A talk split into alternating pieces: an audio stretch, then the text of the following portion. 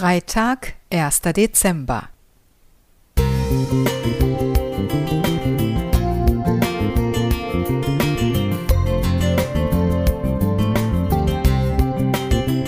Ein kleiner Lichtblick für den Tag.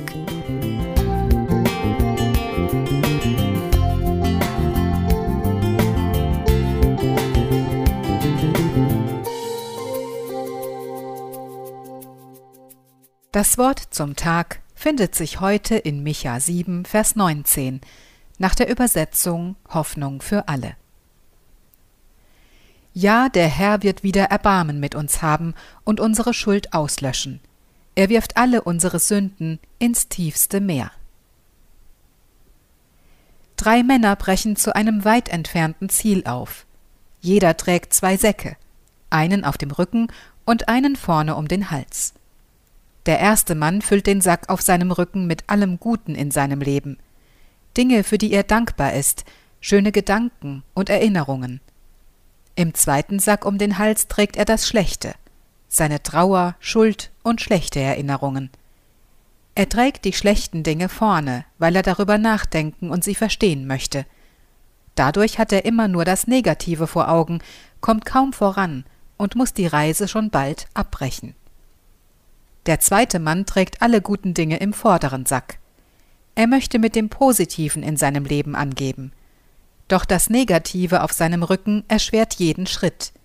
Dadurch kommt er auch nur langsam voran und muss schließlich aufgeben. Auch der dritte Mann trägt die guten Dinge im Sack vorne um den Hals. Er möchte nicht damit angeben, sondern zieht aus ihnen Antrieb und Motivation. Wie auch der zweite Mann trägt er die schlechten Dinge auf seinem Rücken, aber bevor er den Sack über die Schulter wirft, schneidet er ein Loch hinein. So fallen die schlechten Dinge nach und nach auf den Weg, und der Sack wird immer leichter. Er ist der einzige der drei Männer, der sein Ziel erreicht. Als ich diese Geschichte gehört habe, musste ich sofort an die Liedzeile Er warf unsere Sünden ins äußerste Meer, kommt, betet den Ewigen an, aus dem Lied Vergiss nicht zu danken dem ewigen Herrn denken eine Vertonung des Eingangstextes aus Micha.